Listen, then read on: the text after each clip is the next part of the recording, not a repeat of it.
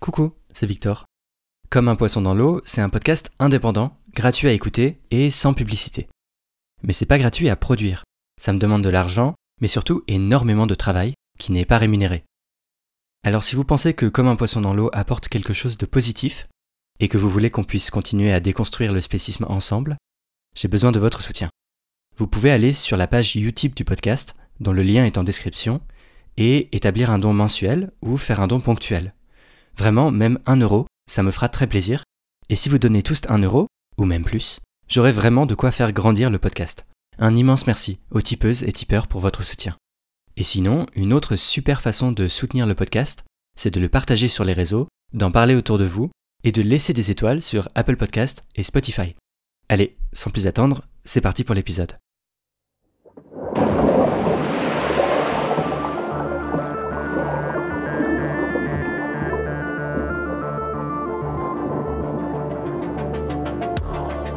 Salut, moi c'est Victor Durand-Lepeuche et vous écoutez un entretien de Comme un poisson dans l'eau, le podcast contre le spécisme.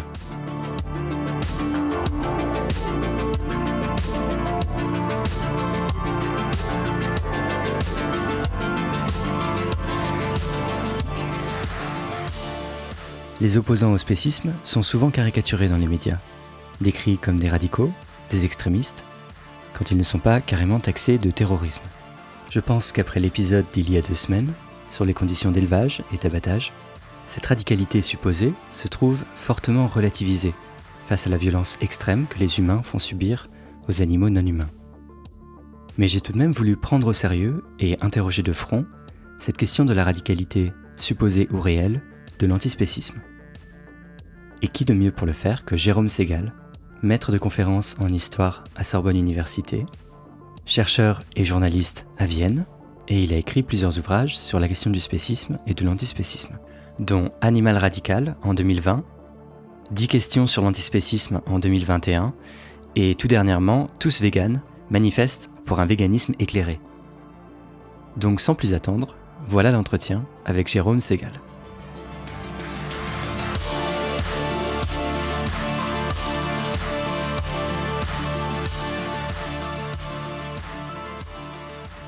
Bonjour Jérôme Segal. Bonjour. Alors, un de vos ouvrages s'appelle Animal radical. Et euh, j'aimerais commencer en interrogeant cette question de la radicalité, justement. Euh, parce qu'en effet, les antispécistes ont mauvaise presse dans les médias et sont en général perçus comme extrémistes. Alors, je voudrais vous demander, Jérôme Segal, est-ce que les antispécistes sont trop radicaux? Alors, je pense qu'il faut d'abord euh, s'entendre sur ce qu'on entend par radicaux. Euh, la radicalité a mauvaise presse, c'est vrai, vous l'avez dit. Euh, mais si on s'intéresse à l'origine du mot, à son étymologie, on voit que ça vient de radix, qui veut dire la racine. Et donc, en fait, les gens qui sont radicaux, ce sont les gens qui remontent à la racine d'un problème. Et donc, pour les antispécistes, c'est remonter au spécisme, aux origines du spécisme. Et on, peut même euh, voir différentes formes de radicalité. Euh, il y a des travaux assez intéressants d'un philosophe, John Pitsays, qui explique euh, qu'il y a quatre formes de radicalité. Euh, par exemple, une radicalité qui dépend d'un principe unique, donc un agent de cohérence qui explique toute la position d'un individu. donc ça va être l'antispécisme qui va permettre par exemple de décider même des réseaux de sociabilité, on reste amis entre antispécistes, etc. Donc c'est une forme de radicalité assez forte. Pour d'autres, au contraire, et là c'est une deuxième forme de, radicalité, euh, la radicalité repose sur euh, un unique principe fondateur qui est très profond, euh, qui est très respecté. à ce titre, par exemple, on peut considérer que la CDU, le, Parti chrétien-démocrate en Allemagne, est plus radical que le Parti communiste chinois de Xi Jinping, puisqu'il est vraiment dans l'esprit de, ce parti chrétien-démocrate alors que le communisme n'est pas vraiment euh, typique de, ce que fait le, dirigeant chinois. Euh, une autre forme de radicalité, ça peut être euh, l'idée qu'on étend les luttes très très loin, c'est-à-dire qu'on va pas seulement, dans le cas des antispécistes, manifester devant un cirque qui utilise des animaux. On va pas seulement empêcher une corrida de se tenir, mais on va aller dans un magasin qui vend de la viande, on va essayer de bloquer un abattoir, on va aller très très loin dans cette perspective-là antispéciste. Et puis une dernière forme de radicalité, et c'est celle qui a le plus euh, mauvaise presse, c'est la radicalité qui est liée à une certaine forme de violence politique. Euh, là, ce sont euh, des gens qui vont penser qu'il faut renouer avec euh, l'action directe qu'on connaissait dans les mouvements anarchistes au début du XXe siècle, et puis agir directement sans trop respecter nécessairement le jeu démocratique, c'est-à-dire faire des lois, agir sur les partis politiques, etc. Ça, c'est une autre forme de radicalité. Donc, on voit bien que si on dit les antispécistes sont radicaux, euh, on peut dire euh, oui dans le sens étymologique, on revient à la racine du problème, mais après il y a différentes formes de radicalité. D'accord. Il y a des racines quand même de la cause animale, avant que le concept d'antispécisme soit développé, que l'on peut vraiment juger radical. Et notamment, vous parlez dans votre livre du passage de la protection des animaux à la défense des animaux vers la fin du 19e siècle. Est-ce que vous pouvez expliquer la différence entre les deux et revenir sur ce qui a peut-être euh, motivé cette évolution dans la façon de lutter pour les animaux? Oui, euh, il y a au début du 19e siècle, il y a la, création de la Société protectrice des animaux euh, en Grande-Bretagne. Ensuite, une vingtaine d'années plus tard, en 1848 en France, la SPA, on connaît encore en France. Et, et cette idée, c'est vraiment euh, on va protéger les animaux, mais en fait c'est encore dans une version très anthropocentrée, dans la mesure où on protège les animaux effectivement parce qu'on se rend compte qu'ils ressentent la douleur, qu'ils souffrent, mais surtout parce que cette violence euh, dans la rue, par exemple, avec les cochers qui étaient parfois très violents sur les chevaux, euh, cette violence peut faire du mal aux hommes. et puis il y, a, ce cas d'un fait divers qui était assez symbolique.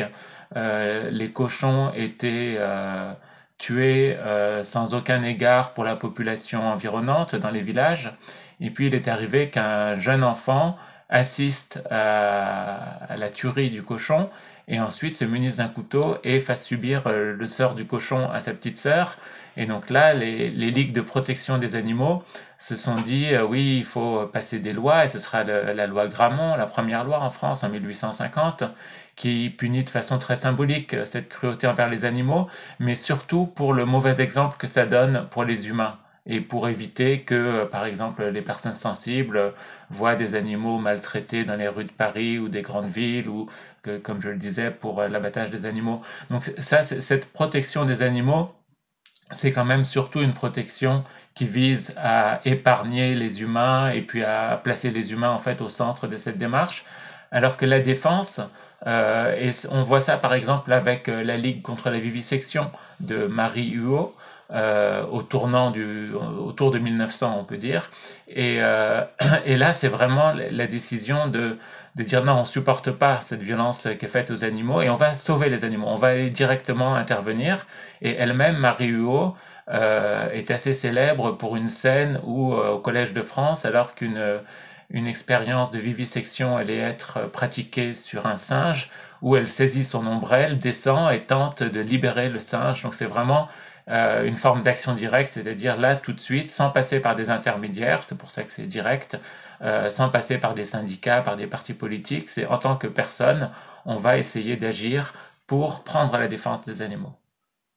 Et cette logique d'action directe et de défense des animaux, c'est aussi euh, euh, la ligne qu'a euh, choisi l'ALF, le Front de Libération Animale. Est-ce que vous pouvez en parler un petit peu? Oui, alors là, euh, on est catapulté dans l'histoire dans les années 1960. Et, ce qui est intéressant, c'est que c'est aussi un moment où il y a des manifestations contre le nucléaire et certaines personnes engagées dans la cause animale se disent euh, il faut nous aussi qu'on agisse avec nos corps. C'est-à-dire on n'est pas seulement des gens qui écrivent des articles dans les journaux, mais on va aller par exemple euh, saboter les chasses. Et ça c'est quelque chose qui avait déjà une petite tradition. Euh, il y avait les, les, saboteurs de chasse qui étaient assez euh, connus en tant qu'association en Grande-Bretagne. Et euh, donc ils, ils, viennent sur le terrain, ils affrontent les chasseurs, et puis parfois avec des ruses, par exemple, ils mettent euh, des produits qui ont des odeurs très fortes pour euh, que les animaux s'en s'en aillent et ne soient pas victimes des chasseurs. Et, et la LF va aller un peu un cran plus loin parce que euh, même s'ils ont euh, parmi leurs dix principes celui de évidemment ne jamais faire de mal aux humains qui sont des animaux comme les autres, euh, ils n'ont pas hésité à causer des biens matériels. Il y avait notamment un laboratoire qui allait mener des expériences sur les animaux qui était en cours de construction. Et ils ont mis le feu, ce qui fait que voilà il y a eu des, peines de prison qui ont été prononcées. Pour certains dans la presse on va dire, bourgeoises, entre guillemets, au mainstream, c'était des terroristes, mais euh, eux-mêmes ont toujours insisté justement sur le fait qu'ils euh, ne créaient que des dégâts matériels, mais ça a tout de même euh, eu une, une, influence assez importante. C'est bien qu'un nombre énorme de leurs membres ont fini en prison et n'ont pas pu continuer à défendre les animaux, en fait, c'est ça? Oui, oui, oui, beaucoup de, de leaders de l'ALF se sont retrouvés en prison et euh, ça a donné lieu aussi à la création d'autres mouvements. Par exemple, PETA aux États-Unis euh, est créé un peu dans le sillage de l'ALF.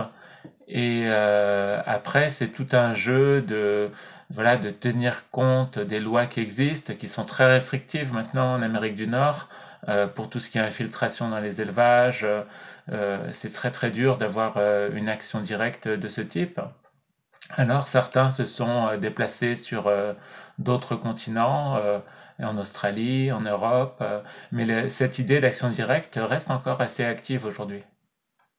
Mais toutes et toutes n'ont pas choisi cette manière de, lutter, donc l'action directe, et ont au contraire, face à une société radicalement spéciste, choisi de se retirer en communautés séparées euh, sur le modèle de certaines communautés anarchistes ou naturiennes, c'est-à-dire prenant un retour à la nature. Et vous en parlez également dans, le, dans votre livre Animal radical. Oui, euh, il y a eu euh, ce qu'on appelle des communautés végétaliennes.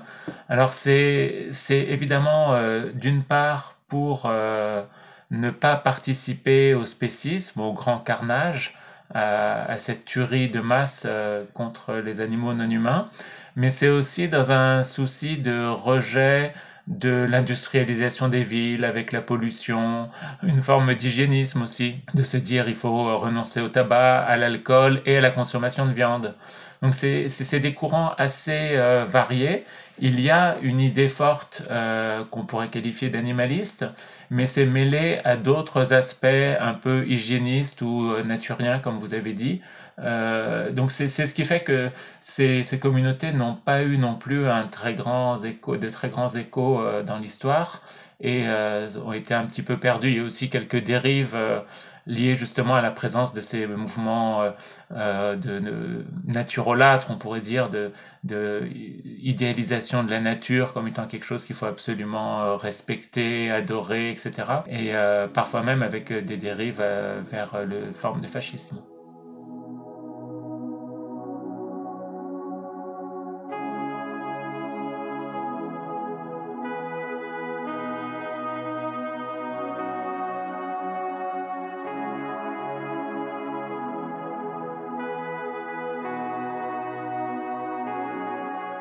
Alors, on a déjà abordé dans le premier épisode avec Valérie Giroud une des analogies contestées quand on parle de la condition des animaux non humains, celle avec l'esclavage. Et il y a une autre comparaison qui est, il me semble, encore plus controversée et qui est pourtant tout aussi mobilisée. Il s'agit de la comparaison entre la Shoah et l'abattage de millions d'animaux chaque jour, ou euh, similairement la comparaison entre les abattoirs et les camps de concentration. Euh, donc, puisqu'on parlait de radicalité euh, plutôt, euh, cette comparaison-là paraît radicale ou extrême. Et pourtant, dans votre ouvrage, vous vous rappelez certains éléments historiques qui expliquent qu'elle n'est pas complètement infondée, en fait. Alors, c'est effectivement un sujet très délicat qu'il importe d'aborder avec toute la sagesse qui sied à une analyse posée et respectueuse aussi des sensibilités des uns et des autres. Euh, D'abord, bon, on parle de la Shoah en général, c'est un terme qui parfois est critiqué euh, parce que le terme Shoah renvoie en hébreu à catastrophe naturelle. Il y a 13 occurrences dans la Torah du mot Shoah pour décrire des, des catastrophes naturelles. Donc bon, on peut parler de la destruction systématique du peuple juif et, plus précisément en Europe.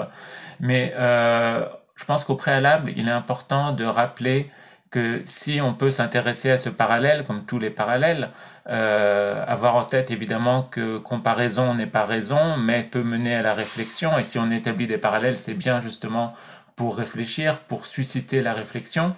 Et euh, en préalable, il faut rappeler des objectifs fondamentalement différents. Euh, dans un cas, il est question d'éliminer un peuple, le peuple juif, quoi qu'on entende exactement par la notion de peuple, plus ou moins construit ou pas, c'est un, autre débat. Euh, dans l'autre cas, il s'agit euh, d'asservir des espèces, de contrôler leur population, mais pas du tout de les exterminer, puisqu'il euh, s'agit de tuer et de faire naître euh, des cochons, des vaches, des poules, etc. Donc il faut bien avoir ça à l'esprit que, les objectifs sont très différents, mais en même temps, on se rend compte qu'il y a cette même idée de déshumaniser euh, les personnes qu'on va euh, tuer. Euh, lorsqu'on s'intéresse à l'histoire du racisme et par exemple au racisme, donc à l'antisémitisme dans la Seconde Guerre mondiale, mais aussi au racisme contre les Roms et les Tziganes, racisme contre les Slaves, différentes formes de racisme, on voit justement que les juifs étaient comparés à des rats. Il y a des vidéos de propagande euh, sous l'égide de Goebbels qui présentent euh, des juifs vivant dans un ghetto et la voix off dit euh, voilà, ce sont des rats qui grouillent partout, etc. Même chose euh, les Asiatiques étaient représentés souvent par de la vermine ou par des fourmis, euh, les Africains sous la forme de singes. Donc on voit que euh, tout de suite, dans les racines mêmes et l'expression du racisme, on trouve cette volonté de déshumaniser et donc de placer l'humain comme étant supérieur à toutes ses victimes, animaux ou bien humains déclassés, on pourrait dire. Euh, donc ça, c'est, on voit déjà là un, premier parallèle, et on peut estimer que dans les deux cas, il s'agit de l'expression d'une forme de suprémacisme humain, euh, puisque les Juifs n'ont plus le statut d'humain, euh, ne sont pas ariens, puisque les seuls les véritables humains sont les ariens pour les nazis. Ensuite, toujours dans cette généalogie du nazisme et de la volonté donc de d'extermination systématique du, peuple juif, on a euh, aux États-Unis, euh, en 1906, la troisième réunion de l'American Breeders Association, donc l'association des éleveurs euh, américains, qui se réunit et euh, qui décide de créer un 16e comité. Ils avaient 15 comités pour, par exemple, améliorer les races bovines, améliorer euh, les races porcines, améliorer euh, les nouvelles formes qu'ils avaient obtenues par croisement de poulets, de chèvres, etc. Ils avaient 15 comités de ce type. Et là, il leur vient l'idée d'ajouter une 16e commission, qu'ils appellent donc comité, sur l'amélioration de la race humaine. Et ça, c'est la définition même de l'eugénisme. L'eugénisme, euh, pour, euh, pour rappel, c'est cette euh, idée, cette idéologie qui consiste à améliorer la race humaine. Alors il y a deux types d'eugénisme, hein, je vais être très bref. Il y a l'eugénisme positif qui consiste à privilégier la reproduction des humains dont on pense qu'ils ont des traits génétiques favorables. c'est ce qu'on trouve par exemple aux États-Unis avec la banque de sperme de prix Nobel. On se dit ces, ces gens-là ont obtenu euh, le prix Nobel, ces hommes-là, et donc euh, on va leur demander leur sperme pour euh, créer plusieurs bébés et comme ça améliorer le peuple américain. Donc ça, c'est plutôt ridicule, mais ça fait pas grand mal. Par contre, le jeunisme négatif, ça va être l'idée d'empêcher de se reproduire des humains dont on pense qu'ils ont des traits génétiques défavorables. Et c'est exactement ce qui se fait aux États-Unis. Euh, suite aux travaux de cette commission, euh, on a la première loi qui est passée en 1924 qui pose un quota de juifs parmi les immigrés qui arrivent aux États-Unis. Et cette idée est vraiment écrite noir sur blanc on veut pas de ces juifs euh, souffreteux qui viennent des ghettos et qui vont affaiblir euh, la race américaine. Donc là, on voit qu'il y a un lien très fort entre l'élevage et euh, en même temps l'eugénisme. Et l'eugénisme, son expression la plus cruelle, c'est évidemment le, nazisme. Alors, un autre point important dans la généalogie de, de, de ce qu'on peut appeler la Shoah, euh, et en même temps dans la généalogie de l'abattage en masse des animaux, c'est euh, les conséquences de la modernité. La modernité, et là, toute l'école de Francfort, avec notamment Adorno, a beaucoup écrit sur le sujet, et, notamment aussi sur ce parallèle, euh, c'est de rechercher euh, l'efficacité avant tout, et euh, donc on a le développement de ce qu'on peut appeler une industrie de la mise à mort. Donc ça, ça se passe à Chicago. Euh, c'est dans les années 1880 à peu près. Euh, c'est les Union Stock Yards. Euh, c'est un endroit où travaillent jusqu'à 30 000 personnes en même temps. Donc c'est vraiment une véritable ville euh, dédiée à l'abattage euh, essentiellement des bœufs.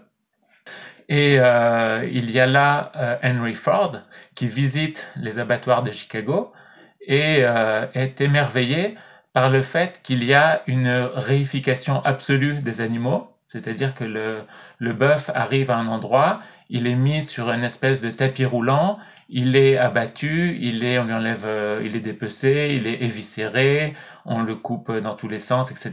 Et à la fin, il y a des barquettes de viande qui sortent. Et euh, Henry Ford reprend cette idée, euh, crée, comme on sait, le modèle T de la, la célèbre voiture. Et euh, en même temps, Henry Ford est un antisémite notoire. Il publie en 1920 Le Juif international, euh, qui est très largement diffusé en Europe et qui a une grande influence euh, sur les futurs nazis. Euh, si on prend quelqu'un comme Baldur von Schirach, qui était responsable des jeunesses hitlériennes, qui ensuite va être responsable de la déportation des juifs de Vienne, Baldur von Schirach dira au procès de Nuremberg, je suis devenu nazi en lisant Henry Ford. Henry Ford lui-même avait euh, un portrait dans le bureau de Hitler à Munich. C'est le seul étranger à avoir eu la plus grande décoration du Troisième Reich. Donc là, on voit que historiquement, que ça nous plaise ou non, qu'on accepte ou pas ce parallèle, il y a euh, des imbrications qui sont très fortes euh, dans l'histoire. Euh, c'est quelque chose qui se retrouve aussi dans la technique. La, il y a le tatouage, il y a le gaz. les cochons aujourd'hui sont étourdis avec du dioxyde de carbone. les juifs étaient tués avec du zyklon il y a cette idée aussi de feinte on, les animaux, tout est fait pour qu'ils ne comprennent pas, qu'ils arrivent tout de suite à l'abattoir. Les juifs, on leur disait, vous allez avoir un morceau de savon, vous allez passer aux douches. Donc on voit des techniques qui sont euh, indiscutablement euh, semblables. Et tout ceci, donc que ce soit euh, la généalogie ou les aspects plus techniques, nous invite à nous interroger sur la validité ou pas de, de, ce parallèle et puis évidemment les limites que j'ai dites au préalable. Oui, parce que au-delà de ces considérations historiques-là, qui montrent qu'il y a effectivement une circulation des idées dans la conception des abattoirs, puis des usines Fordistes, puis euh, des camps de concentration. Je me demande si il y a plutôt une vertu heuristique malgré tout d'utiliser cette analogie-là pour briser l'emprise des biais spécistes, ou si c'est pas finalement contre-productif parce que ça peut participer à une forme d'instrumentalisation de traumas qui ont encore des conséquences aujourd'hui sur beaucoup de personnes qui sont d'ascendance juive en fait. Alors, juste une petite remarque, je pense que c'est important de différencier euh, les camps de concentration et les centres d'extermination. Euh, les camps de concentration, c'était des camps de travaux forcés euh, où on mourait d'épuisement, mais on mourait pas systématiquement.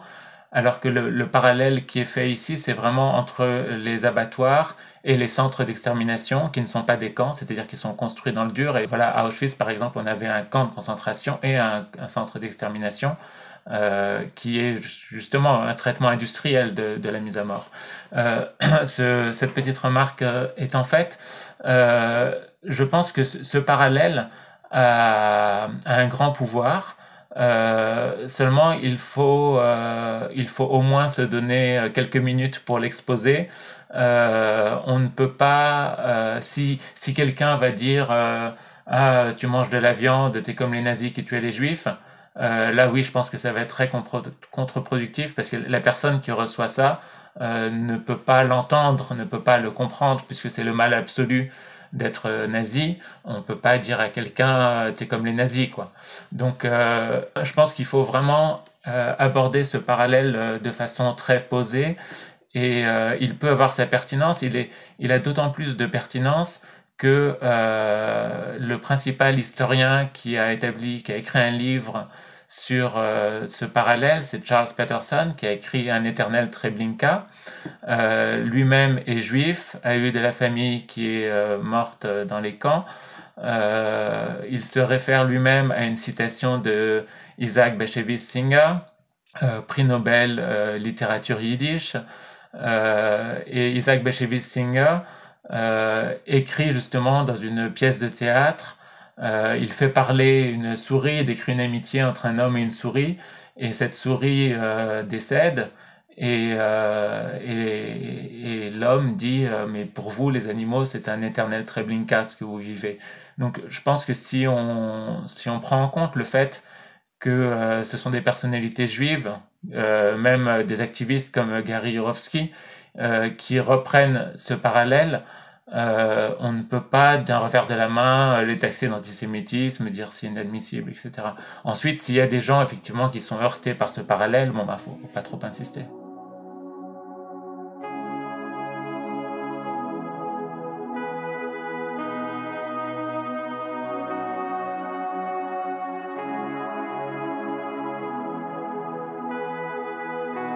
Alors justement, je rebondis sur ce que vous venez de dire. En fait, dans votre ouvrage, vous suggérez qu'en réalité, la mémoire de la Shoah rendrait peut-être plus sensible au sort des plus vulnérables. Et c'est vrai que je m'en étais pas rendu compte euh, avant de vous lire, mais de nombreuses figures de l'antispécisme ou de la contestation du spécisme sont en fait euh, d'ascendance juive et font explicitement le lien avec euh, la judaïté, qui est bien à distinguer de la dimension religieuse qui est plutôt le judaïsme. Et c'est le cas de Peter Singer notamment. Oui, tout à fait. Euh, j'ai eu la chance de mener un entretien avec euh, Peter Singa euh, sur ces questions-là. Et il, m'a répondu de façon assez intéressante parce que il m'a, je lui ai demandé s'il y avait un lien entre le fait d'être juif et de s'engager comme il le fait dans, dans la cause animale. Et il m'a dit indiscutablement oui, mais de façon assez diffuse. C'est-à-dire que pour lui, c'est pas quelque chose qui peut verbaliser de façon très simple, mais il fait partie indiscutablement de tous ces juifs pour lesquels être juif, c'est être euh, solidaire des persécutés, des discriminés, tels qu'ils soient. Euh, si on regarde dans l'histoire, on voit qu'il y a beaucoup de juifs qui se sont par exemple engagés dans le mouvement des droits civiques auprès des Noirs. Euh, les seuls blancs qui ont été tués par le Ku Klux Klan, c'était des juifs qui étaient auprès des Noirs. Euh, dans les révoltes étudiantes, euh, je ne sais pas si on pense à Daniel Cohn-Bendit et beaucoup d'autres, il y a une surreprésentation manifeste des juifs dans, dans tous ces mouvements de, de, révolte et de solidarité. Et euh, c'est ce qu'on trouve aussi chez Henry Spira. Henry Spira, c'est un des, premiers activistes qui réfléchit vraiment à sa façon de militer, aux méthodes qu'il met en place pour obtenir des premiers résultats. Dans les années 70, par exemple, la fin d'expériences particulièrement atroces qui étaient menées euh, sur des chats euh, au Muséum d'histoire naturelle de New York. Euh, ensuite, des expériences qui étaient menées sur les yeux des lapins pour une entreprise de cosmétiques. Tout ça, il va de succès en succès et euh, lui-même est euh, formé dans Hashomer Hatzair, qui est le mouvement de jeunesse euh, des juifs libéraux un peu de, gauche. Et donc, je pense qu'il y a bien un lien. Et lorsque, par exemple, l'association 269 Life est créée en Israël, au début des années 2010, euh, la séance inaugurale qui vraiment marque énormément euh, la population israélienne, c'est euh, Rabin Square, donc un centre majeur à Tel Aviv. des activistes décident de se tatouer les numéros 269 sur le bras. Et, et, ça, c'est quelque chose qui parle beaucoup aux Israéliens, parce que encore aujourd'hui, on peut voir quelques personnes qui ont un tatouage euh, issu de, des, camps nazis. Donc euh, je pense qu'il y a vraiment une, sensibilité très forte en Israël euh, et ce parallèle parle aux gens.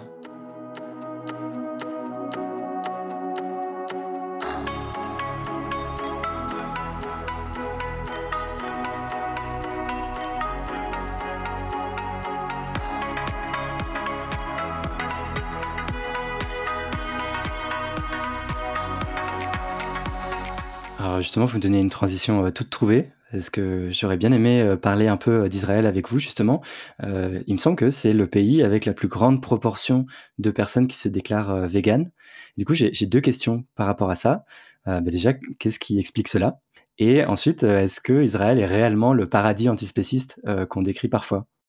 Alors, il semblerait qu'effectivement, euh, Israël soit le pays au monde où il y a le plus de personnes qui se déclarent véganes, 2, 3, voire 4%. le fait est que si on se promène dans les rues de Tel Aviv, euh, le véganisme est partout. Si on rentre dans un café pour euh, demander par exemple un cappuccino, euh, le serveur va vous demander lait d'épeautre, lait de noisette, qu'est-ce que vous voulez comme lait? C'est quelque chose qu'on connaît assez peu en France. il faut dire, en fait, je suis allé à deux reprises en Israël pour des séjours prolongés pour justement essayer de comprendre pourquoi l'antispécisme et le véganisme, hein, il faut faire un peu la distinction entre les deux, pourquoi le véganisme et l'antispécisme sont si forts. Euh, le véganisme, il y a déjà un effet de mode, c'est-à-dire que Israël est un petit pays avec des communications très très denses, euh, énormément d'échanges entre toutes les communautés, à l'intérieur des groupes, etc. Donc lorsqu'une mode euh, prend, et on peut parler d'une mode du véganisme, elle se diffuse vraiment très largement. Maintenant, euh, je vois quatre raisons pour expliquer euh, l'essor du véganisme et dans une certaine mesure un peu moindre de l'antispécisme. D'abord, euh, tout simplement, la gastronomie israélienne est tout à fait adaptée au véganisme. le plat national, c'est houmous falafel. les falafels sont véganes, le houmous aussi, purée de pois chiches. Euh, donc c'est assez simple, il n'y a pas non plus de grande culture du fromage par exemple, euh, il n'y a pas non plus énormément de viande, donc c'est assez facile euh, d'être vegan en Israël. Et puis deuxième point, les Israéliens ont souvent été habitués à réfléchir à ce qu'ils mangeaient. ce ne sont pas du tout tous les Israéliens qui suivent les prescriptions bibliques, donc de manger cachère. Euh, déjà, les, les juifs eux-mêmes sont à peu près que 80% de, de, la population du pays. Mais parmi ces juifs, il y en a beaucoup qui ne sont pas du tout euh, religieux. Euh, mais tout de même, ils viennent de familles où on est habitué, par exemple, à euh, ne pas manger le, la viande avec le lait, pas manger de porc, se poser des questions avant de manger. Et, et ça, même pour les juifs athées, laïcs, euh, ils sont, ça leur paraît naturel de se poser des questions sur ce qu'ils mangent. Ensuite, le troisième point, c'est ce à quoi je faisais référence tout à l'heure, c'est cette euh, façon de développer l'identité juive sous forme d'une solidarité ontologique avec euh, les persécutés. Et il y a un moment où ces personnes juives ont une espèce de déclic où ils se disent euh, ben, on va défendre évidemment les femmes qui sont la, plus grande minorité persécutée euh, même si c'est une majorité. Euh, on va défendre euh, les personnes racisées on va défendre les homosexuels euh, on va défendre les ouvriers etc et puis à un moment ils se disent mais on va aussi défendre les animaux maltraités par les humains. Et donc ça c'est le troisième point. C'est ce qui explique notamment l'engagement de, de Peter Singer d'Anne Spira et de beaucoup d'autres et puis, il y a un quatrième aspect qui est un peu plus complexe et plus politique. Et ça, c'est ce qui est apparu vraiment dans les, les entretiens que j'ai menés. Euh, certaines personnes m'ont dit, euh, moi, euh, je suis devenu euh, antispéciste, je me suis engagé dans la cause animale, euh, parce que là, au moins, j'ai du succès, là, au moins, ça marche. On obtient, euh, par exemple, que le foie gras soit interdit dans le pays, que les fourrures soient interdites dans le pays, sauf pour les shtremel, les chapeaux des juifs orthodoxes. Euh, on obtient pas mal de résultats, alors que pendant des années, on s'est engagé pour la paix au Moyen-Orient, pour une paix durable euh, entre Israéliens et Palestiniens. On a été d'échec en échec. Le gouvernement a poursuivi la colonisation en Cisjordanie. Euh, Gaza est une prison à ciel ouvert, etc., etc. Euh, C'était des déconvenus, des déconvenus. Et donc c'est par dépit qu'on a trouvé une cause où là au moins on avait la satisfaction de militer et d'obtenir des résultats. Donc voilà, c'est ce qui fait qu'il y a ces quatre aspects-là qu'il faut prendre en compte. Euh, donc la, la gastronomie, l'idée de réfléchir avant de manger, la solidarité ontologique et puis cet engagement par dépit. Euh, et maintenant, pour euh, répondre à votre deuxième question sur euh, est-ce que Israël est vraiment l'Eldorado des antispécistes, en fait, non. Si l'on regarde la consommation de viande par habitant, Israël est largement au-dessus de la moyenne européenne. On mange plus de viande en Israël qu'ailleurs. Et puis surtout, on tue beaucoup plus d'animaux puisque tout ce qui correspond à la consommation de viande porcine en Europe est remplacé par de la volaille en Israël, évidemment, pour 10 kilos de porc de viande de porc, il faut, euh, mettons, une dizaine de poulets. Donc il y a beaucoup plus d'animaux qui sont tués en Israël que dans le, reste du monde. Et puis, comme je le disais, il y a aussi ce, phénomène de mode qui fait que le véganisme reste quand même assez euh, circonscrit à une certaine euh, jeunesse éduquée qui suit les, les, réseaux sociaux. Il y a eu notamment une, une militante, Tal Gilboa, qui s'est fait connaître en gagnant un concours de genre Ninja Warriors de d'épreuves à la télévision, d'épreuves plus ou moins athlétiques. Et elle, elle a beaucoup œuvré pour la conversion au véganisme parce qu'elle l'a fait toujours avec un, un t-shirt Go Vegan, etc. Donc elle a montré qu'on pouvait être fort, euh, forte en l'occurrence, et, euh, et vegan. Mais les gens qui l'ont suivi euh, l'ont suivi plus pour des raisons euh, de santé, de vouloir être fort comme elle, plutôt que vraiment vouloir sauver des animaux. D'accord. Mais, euh, est-ce qu'il n'y a pas quand même une authentique présence de la lutte contre le spécisme en Israël? Vous parlez, par exemple, de, euh, différents groupes antispécistes ou de la communauté des Israélites hébreux noirs de Dimona. Est-ce que c'est des groupes qui se sont vraiment construits contre le spécisme et qui, euh, combien de personnes ça représente à peu près? Est-ce que c'est une force, une grosse présence, en Israël? Alors, sur le militantisme, euh, il y a différents groupes. Euh, il y a Animals, qui était un groupe assez fort en Israël, qui reste assez présent, mais j'aurais dû, j'ai pas vraiment l'impression que, que ce groupe est, est en grande expansion. il y a multitude de petites associations, mais pas d'essor massif. Et par contre, il y a un développement démographique assez important de cette communauté que vous avez citée, donc les euh, Hebrew Israelites of Jerusalem, les, les Hébreux euh, noirs de Jérusalem. Et, et ça, c'est vraiment très intéressant parce qu'ils sont basés, comme vous l'avez dit, au début du désert du Negev, euh, à Dimona. Et euh, eux-mêmes sont descendants euh, d'Afro-Américains. C'était à la fin des années 60, un, un homme qui a eu cette idée qu'il était euh, descendant d'une treizième tribu euh, d'Israël et euh, que donc il fallait quitter le pays de la grande oppression à cause de l'esclavage. Les États-Unis d'Amérique, pour lui, il n'y avait absolument aucun avenir. Et donc il est parti en Afrique, donc cette espèce de retour aux sources. Il est arrivé au Liberia, qui était le seul pays qui n'avait pas été colonisé.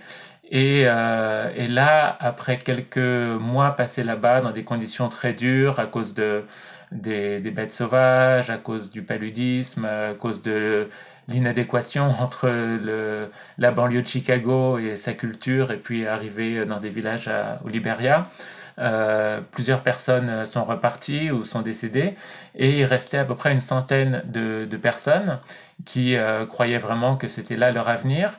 Et puis pour euh, fêter euh, la Pâque, ils avaient euh, trouvé une chèvre, acheté une chèvre qu'ils avaient euh, tenue par une laisse.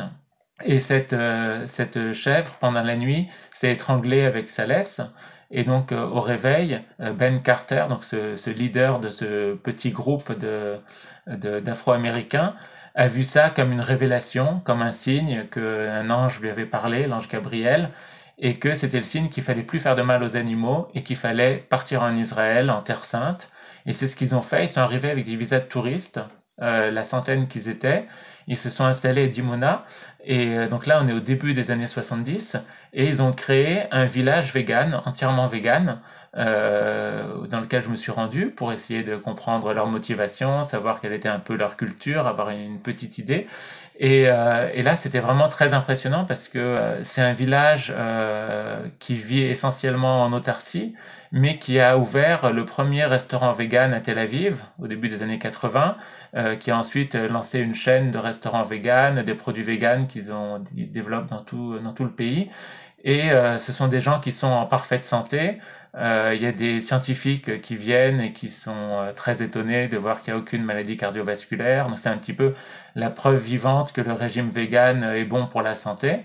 En même temps, euh, et là encore, c'est dans ma démarche d'universitaire que je ne veux pas enjoliver les choses, dans, cette, dans ce village de Dimona, donc des, des Hébreux noirs israélites de Jérusalem, il y a une idée très réactionnaire.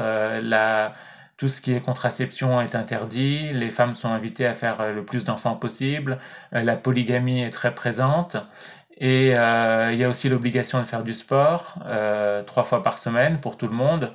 Donc cette, cette, ce mode de vie explique aussi euh, la bonne santé puisque euh, la, pratique sportive est obligatoire. Et j'ai visité aussi l'école, euh, uniforme différent pour les garçons et les filles. Les filles ont des cours de cuisine, mais pas les garçons.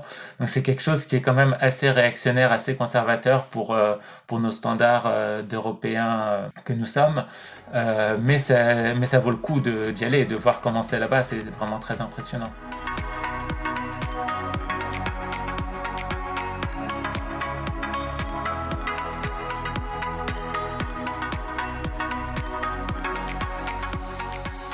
Et il y a un élément euh, de critique important que vous adressez euh, contre l'idée justement d'un paradis antispéciste en Israël, c'est euh, l'idée de vegan washing. Est-ce que vous pouvez expliquer ce que c'est et en quoi ça concerne Israël? Oui, tout à fait. Le, le, vegan washing, en fait, fait référence à deux autres concepts. D'abord, le premier, il est largement connu, c'est ce qu'on appelle le greenwashing. Le greenwashing, c'est lorsqu'une entreprise comme Total, qui pollue énormément à cause des hydrocarbures, euh, va décider par exemple euh, d'être le sponsor euh, d'un marathon, voilà, pour se donner une image verte et écolo. Donc c'est le greenwashing. Et en Israël, il y a un auteur qui s'appelle Jean Stern qui a parlé de pinkwashing. Et pinkwashing, c'est l'idée de détourner l'attention euh, des étrangers sur les problèmes profonds qu'il y a en Israël, euh, liés notamment euh, au sort des Bédouins, à la colonisation, au traitement des Palestiniens, et, et de cacher cela en mettant en exergue une euh, relative tolérance vis-à-vis des minorités sexuelles. En fait, cette tolérance euh, ne s'applique pas partout. Euh, deux hommes qui se tiendraient par la main à Miacharim, dans le quartier ultra-orthodoxe de Jérusalem, euh, ne pourrait pas continuer longtemps à avancer en se tenant la main. Euh, mais Tel Aviv est effectivement un havre de paix où euh, on peut vivre son homosexualité comme on le ferait à New York. Et là encore, New York, pas partout, mais disons à Manhattan au moins. Et, et, donc Israël, le pays de la tolérance, LGBTIQ, Welcome Israel, etc. C'est ce qu'on appelle du pinkwashing, c'est-à-dire mettre sur le devant cette relative tolérance pour cacher des aspects euh, moins reluisants, liés par exemple à la pose du mur sur le territoire palestinien, à, toutes les, exactions, euh, les manquements aux droits de l'homme qu'on connaît. Et avec le greenwashing, c'est un peu pareil, c'est-à-dire que les, les gouvernants israéliens, et pendant très longtemps euh, Benjamin Netanyahu, était très content de voir les jeunes euh, faire des manifestations euh, pour euh, arrêter l'élevage en cage des poules, pour demander à ce qu'on arrête le foie gras, plutôt que d'aller manifester pour le sort des Palestiniens ou des, ou des aspects plus profonds de sa politique sur lesquels il a des positions intangibles. Et donc le gouvernement a tendance à lâcher du lest pour les animalistes, pour euh, les rendre satisfaits, qu'éventuellement ils votent pour eux. Et d'ailleurs, c'est très symbolique. Euh, Tal Gilboa, dont je parlais, qui était cette militante végane qui a gagné Ninja Warrior, donc cette émission de télévision, euh, elle est devenue conseillère pour les animaux de Netanyahou. C'est-à-dire qu'il y a une espèce de récupération politique pour euh, voilà pour canaliser la contestation sur la question des animaux et c'est pour ça que certaines personnes en viennent à parler de vegan washing et notamment les antispécistes palestiniens ce sont eux qui sont très forts dans l'utilisation de ce terme. Bon, Jérôme Segal, quelles sont vos trois recommandations pour les auditoristes alors, euh, comme euh, on est sur un podcast, j'ai pensé que c'était une bonne idée de vous donner des chaînes euh, sur YouTube. Il y a une chaîne que j'aime beaucoup, c'est Réplique éthique. C'est des petites capsules qui sortent toutes les semaines sur des aspects de l'antispécisme auxquels on peut être confronté, par exemple bah, la radicalité, l'intolérance supposée des antispécistes, ou bien des réponses à des questions comme chacun son choix, je mange ce que je veux, etc. Donc voilà, il, donc c'est celui qui fait ça explique vraiment très bien. Et puis il y a aussi en langue anglaise, mais vraiment dans un anglais parfait, très lent, bien prononcé, très compréhensible, c'est Humane Hancock. Euh, donc Humane et Hancock, H-A-N-C-O-C-K. Et euh, c'est un Britannique qui, euh, qui aime bien aller rencontrer des gens qui ne sont pas antispécistes et discuter avec eux et euh, essayer de leur faire comprendre pourquoi la cause animale est importante. Donc ce sera ma deuxième recommandation. Pour l'anecdote, j'ai des amis qui se sont retrouvés à Londres et qui ont été interrogés par Human Hancock et qui du coup ont fini sur sa chaîne. voilà, pour, ah, pour l'anecdote. voilà, non, non, je, pense qu'il fait vraiment un super boulot. Et puis euh, ma, ma, troisième recommandation, ce sera euh, bah, les livres de mon distingué ami et collègue Thomas Lepelletier, notamment son dernier, euh, Les véganes au pouvoir qui est vraiment très bien parce que je trouve que Thomas Lepelletier a un style euh, aussi concis qu'incisif. Et euh, si certaines personnes peuvent se sentir euh, au départ un petit peu heurtées par sa façon de présenter les choses, je pense qu'à la réflexion, c'est vraiment très intéressant ce qu'il propose. Super, bah merci beaucoup pour toutes ces recommandations. Je mettrai tout en description. Et merci encore, Jérôme Segal, d'être venu dans le podcast. Avec plaisir.